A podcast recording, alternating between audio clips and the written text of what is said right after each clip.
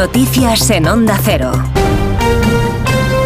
Buenos días, resaca este domingo por la fiesta del cine español, ceremonia de los Goya en Valladolid, con triunfadora de la noche para la película La Sociedad de la Nieve, que se ha llevado 12 galardones. Entre ellos, su director, Juan Antonio Bayona, consigue el más deseado, el de mejor película. En el 2021, en diciembre, me planté allí a 4.500 metros de altura delante de la tumba de, los fallecidos allá arriba en la montaña y les dije que les pedí permiso para contar esta historia y les dije que lo iba a hacer lo mejor que supiese. Espero que haya estado a la altura, espero que este premio sea un signo de que haya estado a la altura.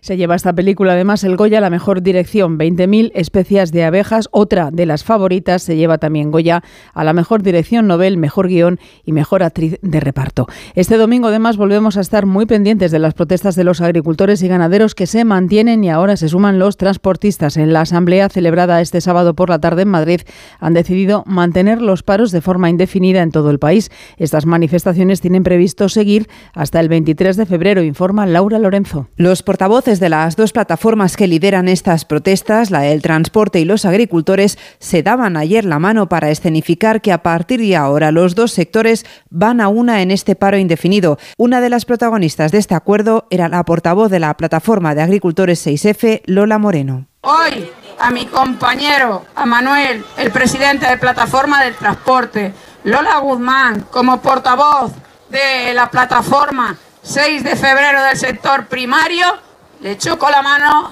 y le digo que mi gente no se va y la tuya tampoco.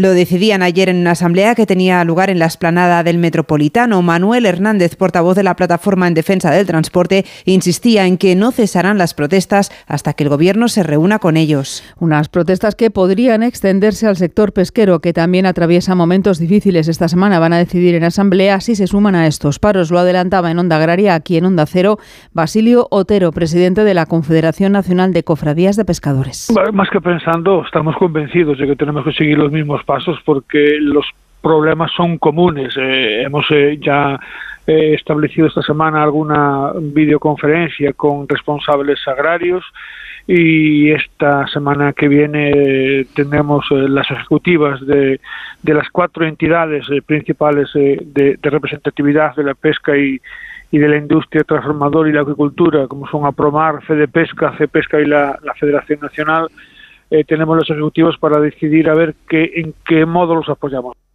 Este domingo, además, Cádiz y Pamplona despiden a los guardias civiles muertos al ser embestidos el viernes por una narcolancha en el puerto de Barbate. Entre tanto, se siguen investigando las causas de lo ocurrido. Onda Cero Algeciras, Alberto Espinosa. La Guardia Civil continúa con la investigación para detener a todos los participantes en el incidente que tuvo lugar en el puerto de Barbate cuando una narcolancha embistió a la patrullera de la Guardia Civil, matando a dos agentes y dejando heridos de gravedad a otros dos. La sociedad ha condenado los hechos y el movimiento asociativo contra la droga en el campo de Gibraltar pide más medios materiales y humanos para los que se juegan la vida contra esta lacra. Paco Mena, portavoz de Alternativas. A partir de ahora yo creo que tenemos que hablar de la falta de medios, que la reclamamos, por, porque llevamos muchísimo tiempo reclamando medios para la Policía Nacional, medios para la Guardia Civil, pero medios también para la Fiscalía, que lo necesita para que cuando vayan a, a, a, juicio puedan caerle condenas ejemplares. Desde la Fiscalía, el responsable en el campo de Gibraltar, Macarena Arroyo, ha calificado lo ocurrido de narcoterrorismo.